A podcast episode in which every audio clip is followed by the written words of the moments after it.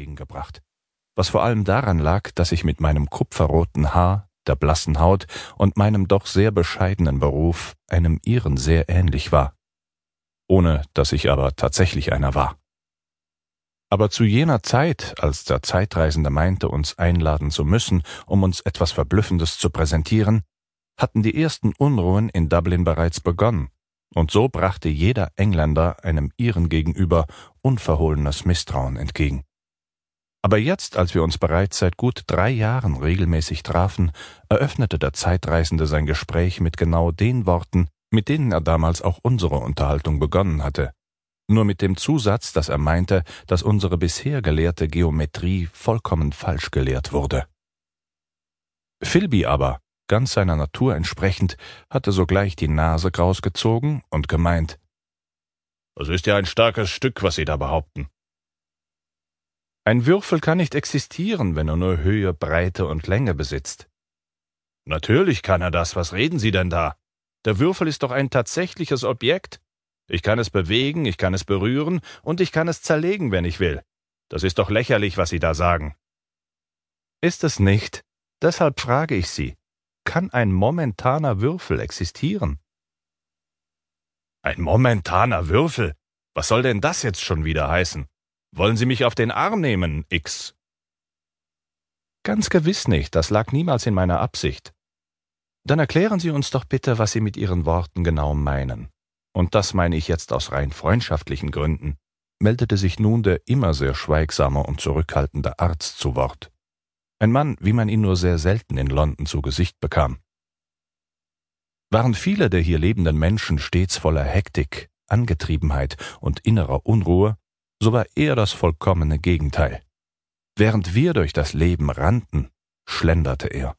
Verfielen andere in Hektik, weil etwas Unvorhergesehenes passierte, blieb er ruhig, betrachtete die Situation und analysierte sie sofort messerscharf. Und war jemand innerlich aufgewühlt, weil das Leben ihm mal wieder ein Bein gestellt hatte oder ihn glauben ließ, alles sei ungerecht, verschloss er sich nur kurz, um dann laut zu lachen und zu meinen, das sind doch alles hausgemachte Probleme, leicht zu lösen, wenn man die Geduld dazu hat. Genau deshalb schauten wir jetzt alle verwundert zu ihm nachdem Philby und der Zeitreisende angefangen hatten, miteinander zu diskutieren. Mein Freund, der uns alle mit einem messerscharfen Blick aus seinen grauen Augen betrachtete, nickte anerkennend, als der Arzt sich zu Wort meldete, und erwiderte Das will ich gerne tun. Deshalb stelle ich noch eine Frage. Kann ein Würfel existieren, der keine zeitliche Dauer hat? Was soll denn das nun schon wieder heißen? rief Philby und riss empört die Arme in die Höhe. Ich verstehe Ihre Frage nicht, X, gab der Psychologe zu. Der Redakteur blieb ebenso still wie ich.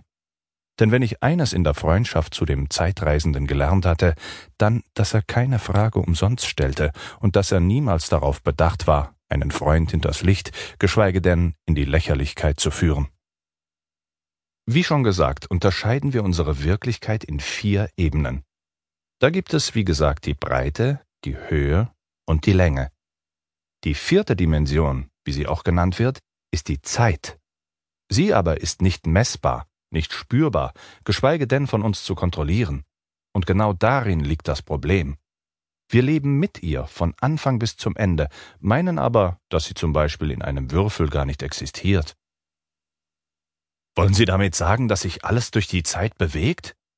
Ja, das tut es, denn wir werden ja auch vom Tag unserer Geburt an älter, so schade es auch ist. Der einzige Unterschied, der zwischen der Zeit und einer der anderen drei Dimensionen besteht, ist, dass sich unser Bewusstsein in ihr bewegt. Es ist nicht außerhalb der mathematischen Grundregeln anzusiedeln. Wenn ich Sie also recht verstehe, und ist das nur ansatzweise der Fall, meldete sich der Redakteur zu Wort, wollen Sie uns sagen, dass wir uns in den einzelnen Ebenen bewegen können, obwohl wir es eigentlich nicht tun? So ähnlich, ja.